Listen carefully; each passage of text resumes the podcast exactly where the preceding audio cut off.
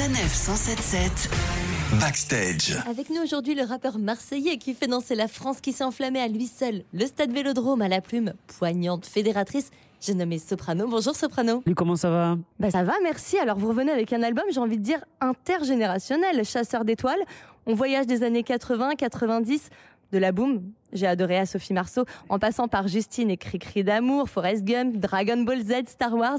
Luc Besson, comment on construit ce genre d'album? C'est fou quand même avec du plaisir, parce que franchement, il y avait que de la nostalgie, on faisait que rigoler, on se revoyait des films, on se réécoutait des albums, on se regardait des clips, on se remémorait plein, plein de trucs, et tout en parlant avec des générations qui n'ont pas connu les années 80.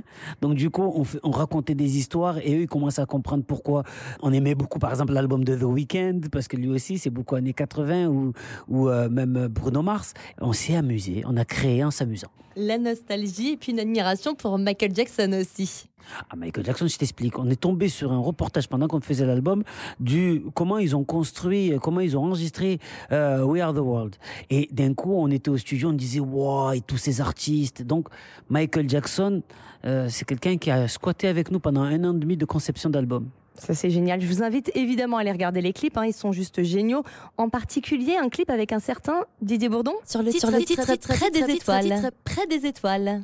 Et oui, les inconnus, c'est les années 80 aussi.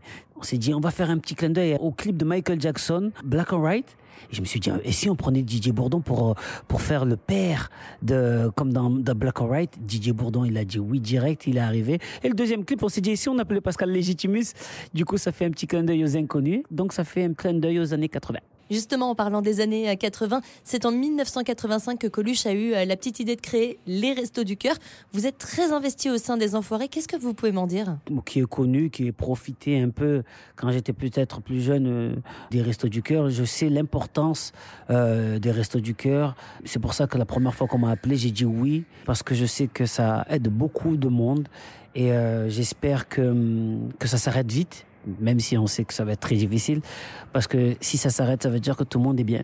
Mais là, on n'y est pas encore. Malheureusement. Soprano, une étoile, c'est un corps céleste qui se déplace dans l'espace, qui émet sa propre lumière. Ce sont des boules de matière en fusion, mais c'est aussi le symbole de la renommée, de la réussite, le symbole de la chance. Qu'est-ce que c'est ce chasseur d'étoiles? On chasse quoi en vrai? Moi, c'était surtout pour chasser l'espoir, chasser les rêves, parce que quand on est dans l'espace, il n'y a pas de frontières pour rêver, il n'y a pas de frontières pour euh, espérer. Donc, je suis parti à la chasse, à l'espoir, au rêve et, à la positivité. Bon bah écoutez, vous parlez tellement bien de cet album que je vais vous laisser choisir le titre. Vous choisissez celui que vous voulez et euh, c'est vous qui allez faire l'animateur radio. Vous le lancez sur sa 977 pour les gens qui écoutent sur la route.